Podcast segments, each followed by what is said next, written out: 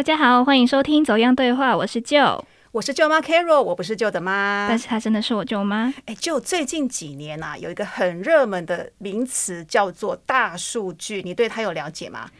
大概有接触一一点点，就是数量很大，大到没有办法用传统方式处理的这些资料，那就可以用 AI，就是人工智慧的方式来处理。现在有很多的产业啊，或是公司，他们都透过分析大数据来预测未来的趋势，还有我们的生活中其实也充斥着大数据的产物。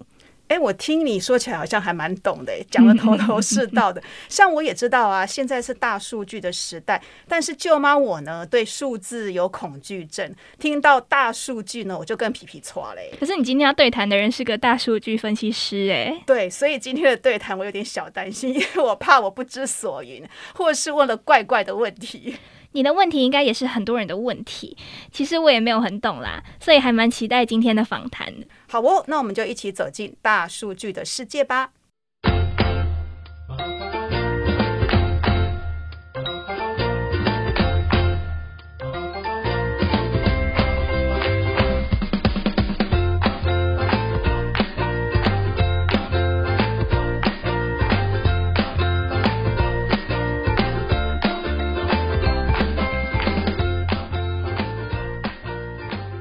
来到节目中对话的是任小轩，他是一位大数据分析师。哇，这个现在是很夯的工作哎。我们先来欢迎他。Hello，小轩你好。嗨，舅妈你好，还有各位观众大家好，我是小轩。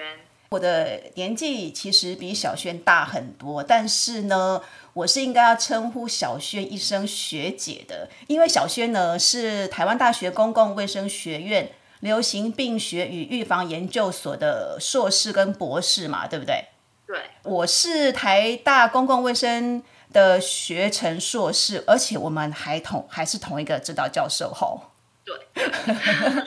我今天这一集跟你对谈，我有点那个惶恐这样子。你应该经验比较多哦，是这样子哈。好，我们今天谈的大数据，我我觉得你比我专业多了。像大数据这几年我们常听到，可是对它不见得很了解。你可不可以先跟我们说明一下什么是大数据？它跟我们一般熟悉的数字或是数据有什么不一样？主要我们如果先以数据常听到这个来说，其实数据它的英文就是 data，它就是资料的意思。所以其实我们常看到，就是如果你的信用卡消费啊，它就是一笔数据。或是上班上学要量体温，这也是一个数据；健康检查这些报告都是数据。可是，呃，如果当这些数据啊，它的数量越来越多，那庞大到我们如果用原本传统的这种方法都没办法去处理的时候，这个资料它就会变成我们称为的这个大数据。它就是有一些特质啊，它就是因为像是讲说多样性，嗯，就是以前我们可能就是收集数字。可是它其实大数据它有一些特性，它是可能它可以是文字，也可以是图片，或者是一些网络上的连接等等，就是各式各样，它都可以称为它只要够多够庞大，它其实都会变成一个大数据。或者是刚刚有讲到，因为它是一直不断的一直收集，一直收集，它是有时间的这个成分在里面，所以它也会有一个具有时及时性的这一种特性在里面。哦，所以大数据所谓的数据，其实它就是你刚才讲的 data，所以它不限定于数字，它可能是也可以是文字或者是图像这些讯息喽。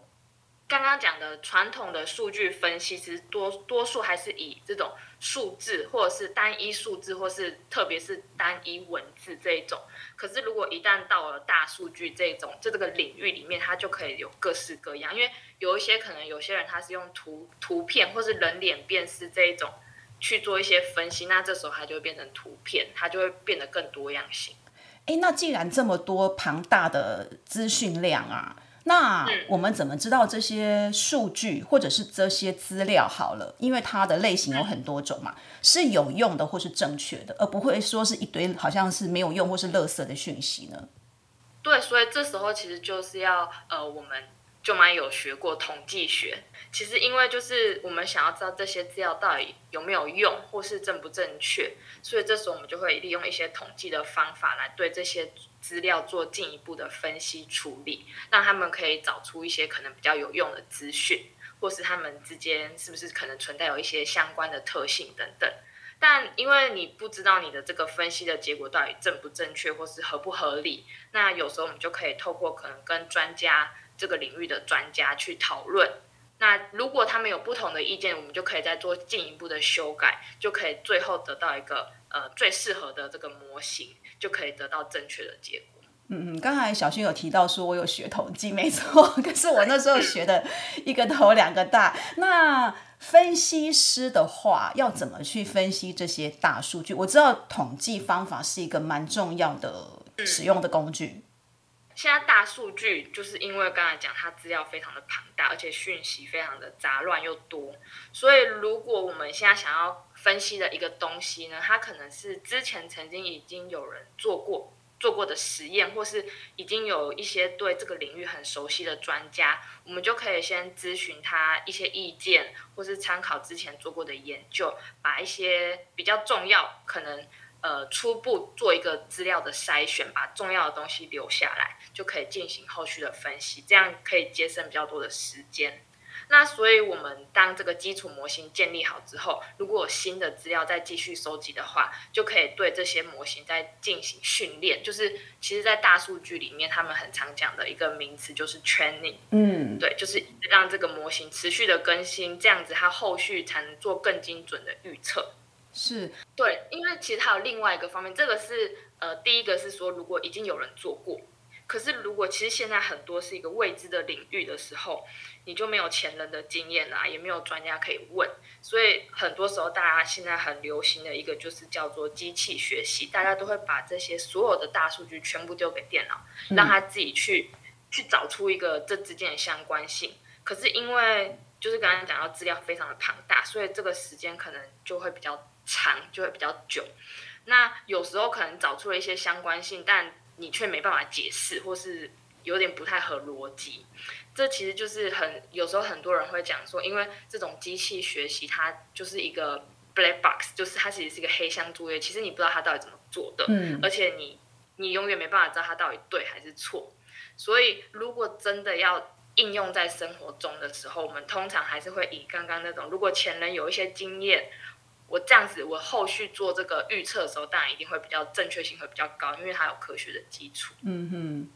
我们刚才讲的其实有讲到什么统计啊、预测或是一堆模型，我觉得可能对听众朋友来讲会蛮陌生的。其实现在大数据已经普遍出现在我们的生活当中了。要不要请小轩帮我们举例一下，是不是有一些生活上实际应用的例子？这样我们听众朋友可能会觉得，哎，我们跟大数据的距离其实是比较近的。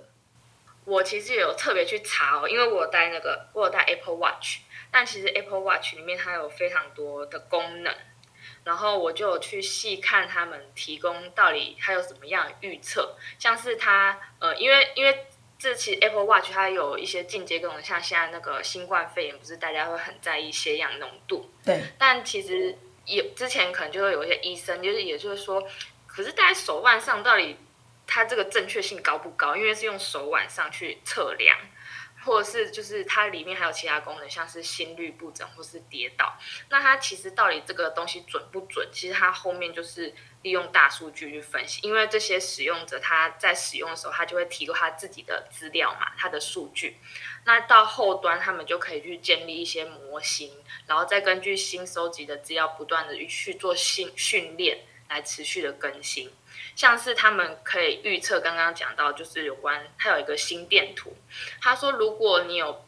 你的心脏可能它突然出现心律不整的时候，它会自动发送通知。那如果你之前没有被医生诊断过你有心心房颤动的话，那你收到这个通知，其实就代表说，哎，他可能有帮你侦测出一些异常。那这时候你就可以去就医，去跟医生医生咨询。所以其实这也算是一个应用，就是。你原本可能不知道，你心脏可能因为心房颤动不是一般正常人就可以感受出来，可是它透过你戴这个手表，因为它后面有一些监测的一些模型，它可以侦测出，哎，你可能有一些异常出现哦，那它就会通知你，让你赶快去做一个提早就医的动作。其实我觉得这还蛮厉害的。嗯哼，那像小轩你讲的是应用在健康上面的嘛？像我个人的经验，比如说。我现在上网啊，我们现在不是很常会去上网，然后去购物啊，或是浏览一些呃呃什么购物商店或是一些商品。那我就发现，比如说我今天去看了某样东西，或是什么衣服之类的，之后我的一些呃网页，我进到一些网页的时候，不管是 Facebook 或是其他的一些平台，我发现哎，怎么会有类似的广告就出现了？嗯，这个也是大数据的一种应用吗？对对对，它就是根据你的这个人他浏览的喜好度，你自己贡献的，他就会一定会把那些你比较他他监测到你，他收集到你你就是搜寻的这些记录这些资料，他就会把那些排序把它排到前面，让你比较常看到这些，你比较感兴趣，这样你就会去购买它。大数据是一堆资讯，可是我感觉好像我们时时刻刻啊，不管你是做什么动作、有什么行为，好像都有被监控的感觉。对啊，所以有时候其实我不知道大家会不会有感觉，就是关于我手机哦，就是关于我有时候可能跟我朋友聊天，嗯，可能我想要说，哎，我最近想要买猫砂或什么的，结果，哎，为什么我滑网页的时候，我真的我的。广告就出现了，就是我可能花 FB 而已哦，我的广告就出现一堆猫砂的广告，我就会觉得哇，我被监听了。对，这样到底好不好啊？感觉我们的一举一动都有一个无形的眼睛在看着我们呢。对啊，但就是时好时坏，因为你好的方法，好的好的话，你就是觉得哦，哎，我不用再我不用再去搜寻，因为他帮我搜寻好，我就只要点点点好了。但坏就是你不知道你到底什么东西可能。重要的资讯被偷走了，但我自己会觉得说，嗯，我我不是一个大名人，他应该不会对我有什么太大的威胁，应该还好。所以这种大数据的搜集，现在其实是已经无所不在了嘛。不过据我所知，好像呃，大部分它都是比较采用去识别化的方式，就是说我们在那些资料里面，可能只是一个应用的。资讯讯息而已，但是它没有办法直接连接到说这个一定是哪一个人，是这样子吗？对对对，现在就是很注重的就是这个个人，就是资料保护，个人资料保护，所以它其实就是就是哎，我记得应该有时候他会有一些通知，就是看你可能到一个网站，或是你你用了什么东西，他会问你说你要不要让我收集你的资料？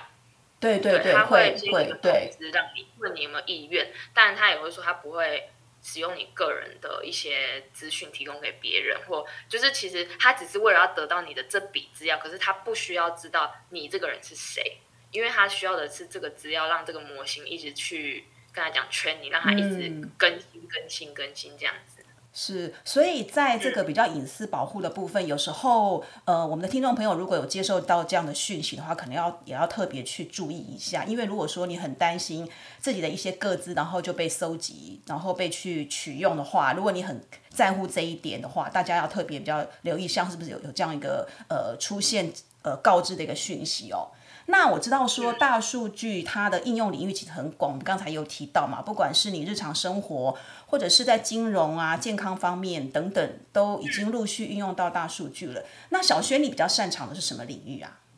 我我擅长的就是这个生物医学。哦，那当初是怎么会走进去这个领域的？因为你你大学念的是统计系嘛，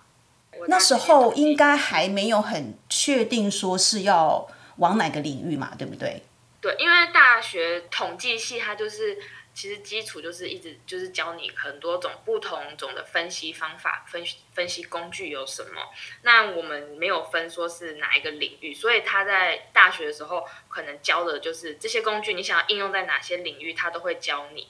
然后一直到如果你真的毕业之后，就看你个人想要往哪个领域发展，或者是你读研究所想要专攻哪个领域，所以。像我那时候，因为他们有分财务嘛，然后工业统计跟生物统计。那因为我上课有上过关于生物统计这方面，所以我会觉得，哎，我对生物统计比较有兴趣，而且可以学到一些这个医学方面的新知。嗯，而且就是其实，因为我们也知道，在医学方面，它其实它的未知数非常多，就是你可能有的新药，或是一个新的技术，或是像。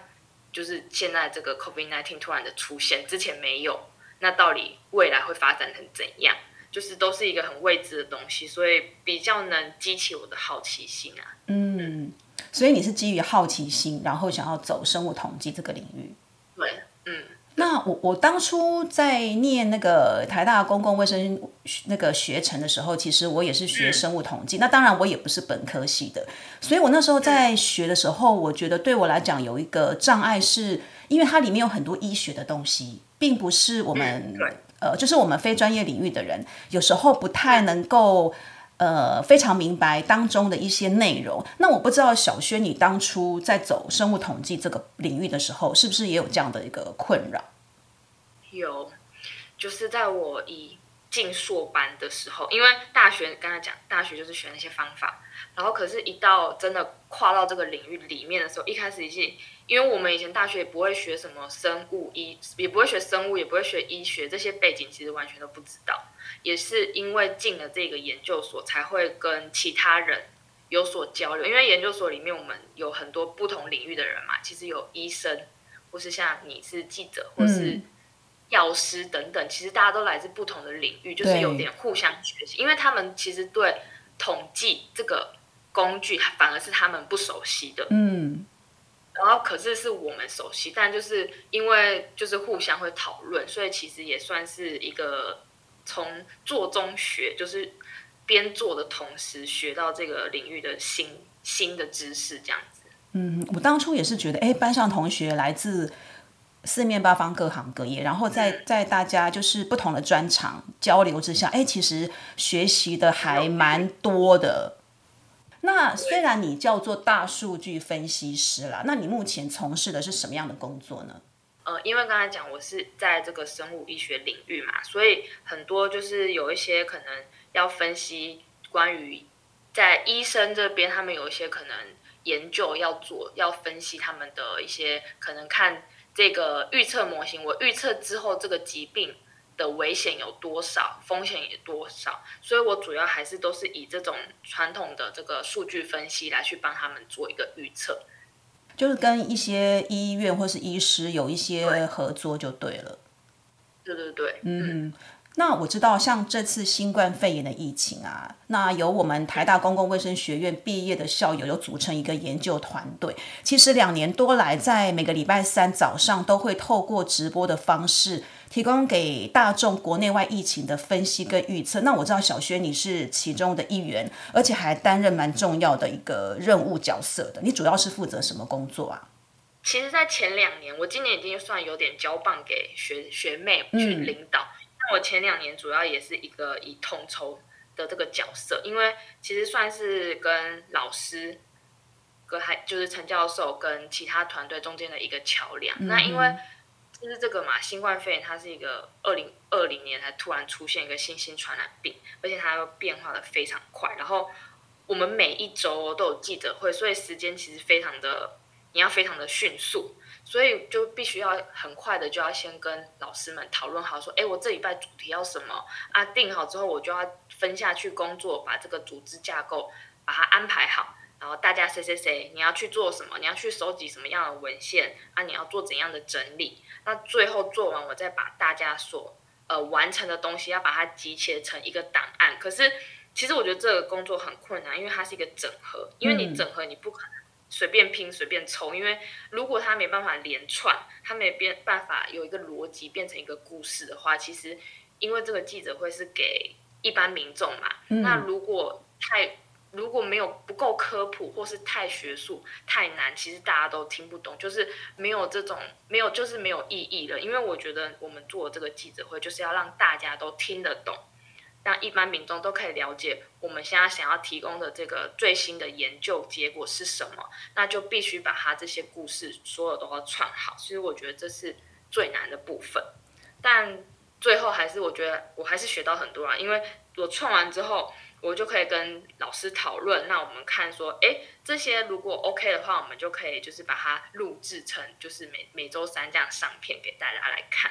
因为像我本身从事的是健康传播的工作嘛，所以每个礼拜三那个直播啊，我大概也都会上去看。那我就很好奇一点啊，因为呃，每次那个礼拜三的那个直播的内容有很多都是取材一些呃各国的研究报告，都是最新的研究报告。那我们也知道说，从 COVID-19 的疫情开始之后，其实各国很多的不管是研究者或是团队，就纷纷投入这样的一个研究，从各个不同的角度。那你们当初在选择这些呃资料的时候，怎么去呃怎么去筛选，知道说，哎，这个可能就是比较重要的，或者是真的是符合国内疫情需要的。一开始我们会先讨论好这周主题是什么，可能这周主题是要针对的是药物治疗。好，那我们就会先把这些关键字集中在这边，然后去做文献搜寻嘛。那搜寻那到底要挑哪一个？我们就会先根据说，哎，这个国家可能我们就会先以欧美为主，因为毕竟可能他们可能确诊数人数比较多，或是他们的技术已经发展够成熟。那另外会以像是医学领域。里面它这个期刊，它可能是属于这个影响力比较高的这些大期刊，那它有刊登的这些结果，那因为这些大期刊它一定是通过很多同才一些很多专家审核过，觉得这个研究是可信的，它才会刊登，所以我们就会挑选这一类这些期刊里面的结果来报道给大家。你们就是从疫情到现在嘛？每个礼拜三那个记者会进行到现在也两年多了，也跟着台湾疫情的发展，然后提供很多讯息给我们的大众。我觉得这个记者会已经，呃，是让我们听到 CDC 每天下午两点记者会之外的另外一个不同的观察方式跟观点。我想问一下小薛，你们看台湾现在疫情的发展啊，有符合你们的预测跟观察吗？分两个层面，就是我们预测有时候其实因为。用的是国外的预测嘛？因为国外当时可能比较严重，或是他们没有戴口罩，他们社交距离没有保持这么好。因为台湾其实做的非常好，所以我们如果用外国的这些情境来预测台湾的话，是一个有点预警的效果。就是说，诶，如果我们没有像没有继续保持戴口罩，或是我们的行为没有已经松懈了，像外国那么严重的时候，我们可能后续。就会有很多的确诊个案，或是很多的重症出现。那这种预测是属于比较，呃，听起来是比较不好的预测。那当然是一个预警，就是说我们希望不要到达那个，不要到达那个地步。所以这时候就会希望我们的预测呢，跟实际观察是越不一样越好。嗯嗯。那如果是好的预测，像是说，呃，我们现在因为。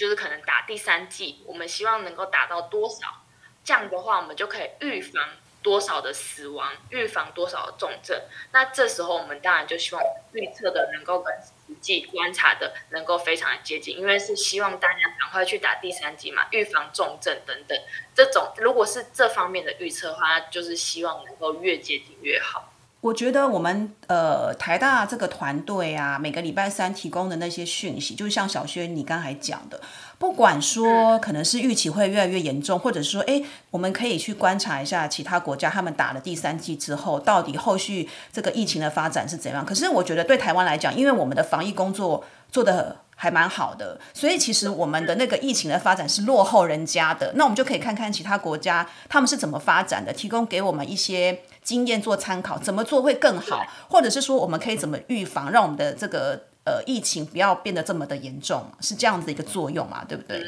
对，嗯。好，那我想要再回到那个大数据分析哦。如果说我们有听众想要从事大数据分析师这样的工作的话，你会建议他们具备哪些技能啊？我觉得先有一个我以前常听到的名言，就是。大胆假设，小心求证。嗯，其实是在统计里面非常盛行的一句话，就是其实小心求证就代表说你要够细心，你要够严谨，这样你才能确保你的这个资料你分析的结果是正确的。嗯，而且还会还要有一点耐心，因为。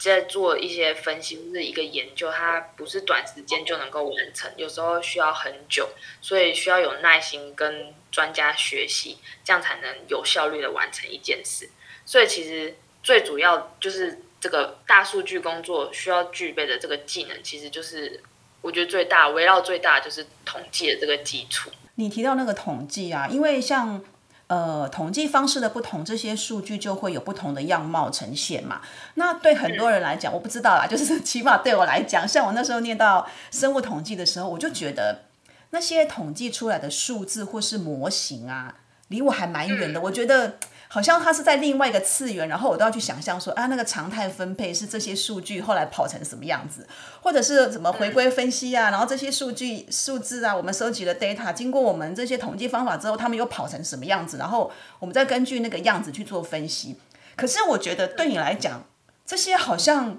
是很驾轻就熟的事，你跟他们的感觉距离是很接近的，不像我就是一直好像用想象的方式。我觉得因就是因为在这个领域久了，就是其实算是你每天吃饭的工具，所以你就会对他非常的了解，或是你对他会比较有信心，因为你你你比较有信心哦。信心的意思是什么？就是呃，我觉得像是呃，可能现在我是在医生物医学嘛，所以。我会知道，哎，当我可能有一个新的，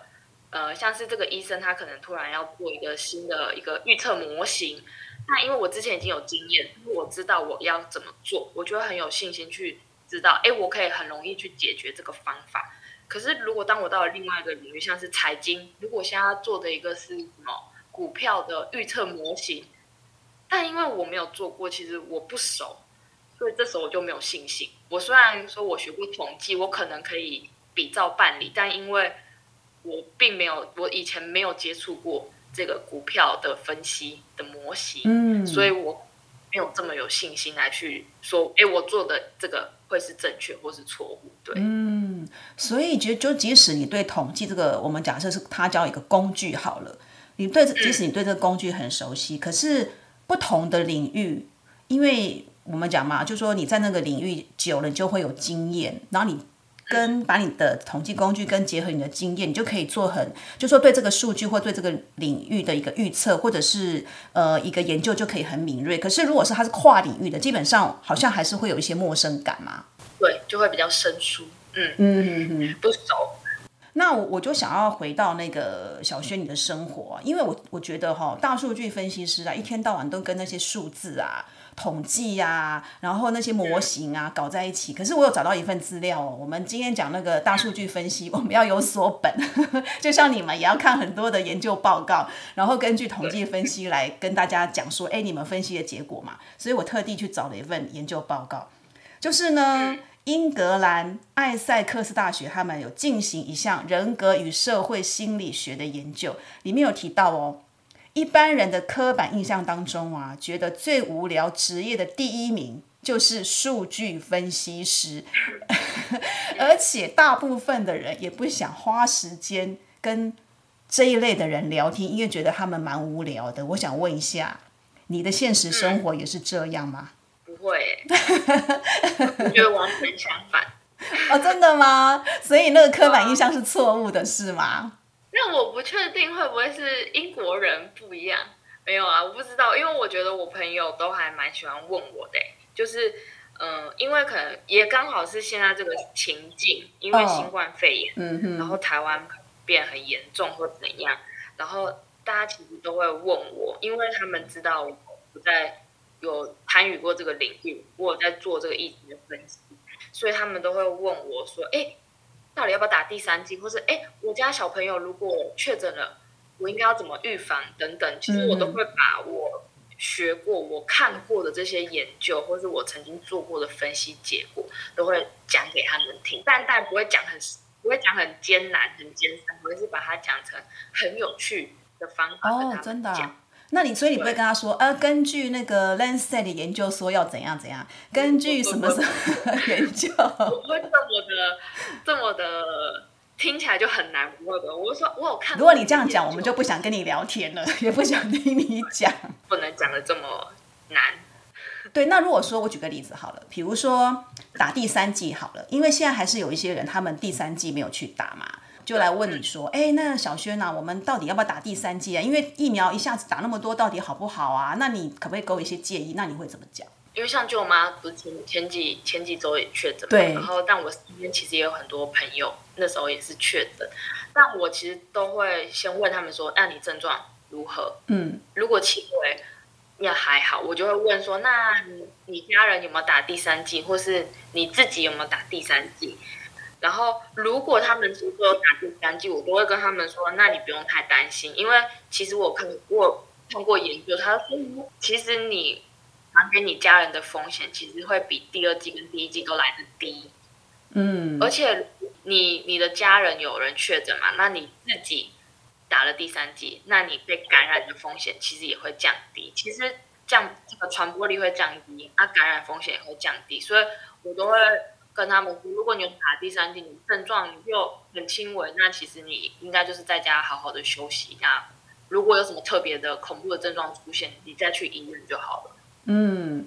这个就是你根据就是之前的一些研究报告得出来的结论嘛，对不对？对，我看了丹麦的研究，哦，看到。OK，好，那我们知道说大数据分析师现在是个蛮夯的工作嘛。如果说呃有人想在这个领域工作的话，你会有什么建议呢？除了你刚才讲的，就是说可能你要先要具备一些技能，统计方面的技能啊，或者是你要比较有耐心、耐得住性子之外。那你还有没有什么其他的建议？大家对这个大数据分析师好像都有一个迷思，就是觉得好像我现在只要把全部的所有的资料全部丢给电脑，它可能就会自动帮我找出一个结果。但其实我觉得，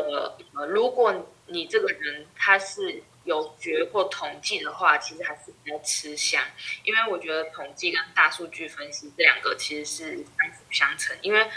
呃如果你有了这个统计的基础，所你不不论你是在传统的数据分析，或是利用刚才的大数据学呃机器学习的这个大数据分析，它其实都能这个驾轻就熟。因为其实有时候这资料它并没有你想象中的难，它其实用传统的方法其实就可以完成，可以节省很多的时间。嗯哼，所以如果其实你就。又就有一句话，我就是突然想到，就是这个杀鸡焉用牛刀，就是明明就是一个很简单，你就可以去解决，你不用用到什么很 fancy 的机器学习大数据分析，其实并不用，因为那个会比较浪费时间。嗯，对。因为如果有统计基础的话，去去学这个大数据分析，其实是比较简单的，因为你已经有了固定的这个跟别人不一样的这个基础下，那你只要就是够。累积到够呃一定的实力，其实学这个大数据分析是比较快的。嗯哼。那如果本身只会这个机器学习大数据分析，但没有那个统计基础的话，它其实就刚刚前面讲，它是一个黑箱作业。嗯哼。但没有学过统计，其实你也不确定它到底给你的这个结果是正确的或是错误的，你就会比较缺乏。这个判断错误，或是就是没有，就是没有这个解读资料的能力，就是会比较缺乏啦。我觉得，所以统计就是基础嘛。你有了统计的基础之后，你才能知道说，哎，当时候如果说我把一些资料讯息丢到电脑里面，让机器去跑的时候，到底跑出来有没有问题？其实你有你有一些呃基本的能力，你比较能够去做一些判断嘛。那对于想要进一步拥有这些专业能力的人，我知道小薛你有一些课程可以提供给大家嘛？你要不要跟我们说说看？呃，讲到最一开始，就是我们其实有准备，就是先最基础的这种统计课程。那像是刚刚那个舅妈有讲到，就是什么常态分布，我要怎么用？这种非常基础的这种，因为你要必须要先了解初步了解这些基础的这个内容，然后一直到进阶的方法，可能像是有什么存活分析或是成本效益分析等等，然后一直再到最后这个大数据分析的课程。其实就是如果是在专业能力这一块的话，我们是有规划，就是会提供这一些统计方面的课程。哦，所以是从比较基础，然后一直到比较进阶，甚至是高阶的内容这样子。好像除了这些专业课程之外，对于高中生，你们也有规划一些还蛮另类的课程，是不是？对，就是我们在对于高中生啊，有想要提供一个像是这种科普英文的声音营。嗯，那主要我们是利用，就是刚才讲到一些利用学术顶尖期刊的一些研究文章。基于这个文章下去，我们就会有不同的这个领域，像是我们有结合专业英文，就是会有外语讲师来先针对这篇文章去教他们一些可能里面特殊基本的一些单字或是文法，然后还有结合生医，就是会邀请一些医师来针对可能我现在讲的这个文章，它是关于可能脑神经的一些新技术，那就会请脑科医生呢，他就可以来分享他以前可能在当呃以前在学当学生的时候，医学系的时候的一些呃学到的一些基础，或者是他临床上的一些经验分享。然后一直到最后，就是关于这个研究里面可能一些简单的方法、科学方法，我们就会邀请就是这个科学的博士来教他们一些比较基础的这种，呃，希望能透过这个啊统计科学基础的这个概念来教这些高中生，让他们能够在